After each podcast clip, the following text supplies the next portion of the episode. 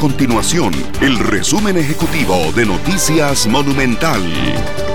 Hola, mi nombre es Fernando Muñoz y estas son las informaciones más importantes del día en Noticias Monumental. Cambios en el gobierno de don Carlos Alvarado se dan eh, tres renuncias el día de hoy, que ya las dábamos a conocer. Noticias Monumental hace algunos minutos en nuestras redes sociales. Renuncia la ministra de Comunicación, Nancy Marín, también el ministro de Hacienda, Rodrigo Chávez, y el ministro de Ciencia y Tecnología, don Luis Adrián Salazar. Hay que recordar que algunos de estos eh, ministerios ya habrían eh, sufrido bajas anteriormente. En el caso de Hacienda, don Rodrigo Chávez llegó a sustituir a doña Rocío Aguilar en el Ministerio de Comunicación había estado don Juan Carlos Mendoza y ahora llegó doña Nancy Marín, que se va, ahora sí. Y también en el caso de don Luis Adrián Salazar, era el único jerarca que había tenido esa cartera de ciencia y tecnología durante esta presente administración y él eh, también será sustituido. Además se anuncia un cambio en el Instituto Nacional de Seguros, ya que saldrá de allí don Elian Villegas, el presidente ejecutivo, para asumir la cartera de Hacienda, esta cartera que es sumamente convulsa.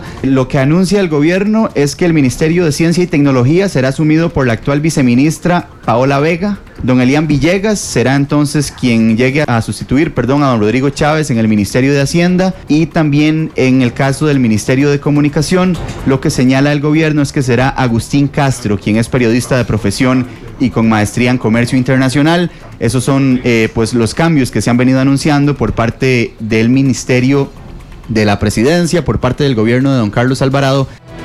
Estas y otras informaciones las puede encontrar en nuestro sitio web www.monumental.co.cr. Nuestro compromiso es mantener a Costa Rica informada. Esto fue el resumen ejecutivo de Noticias Monumental.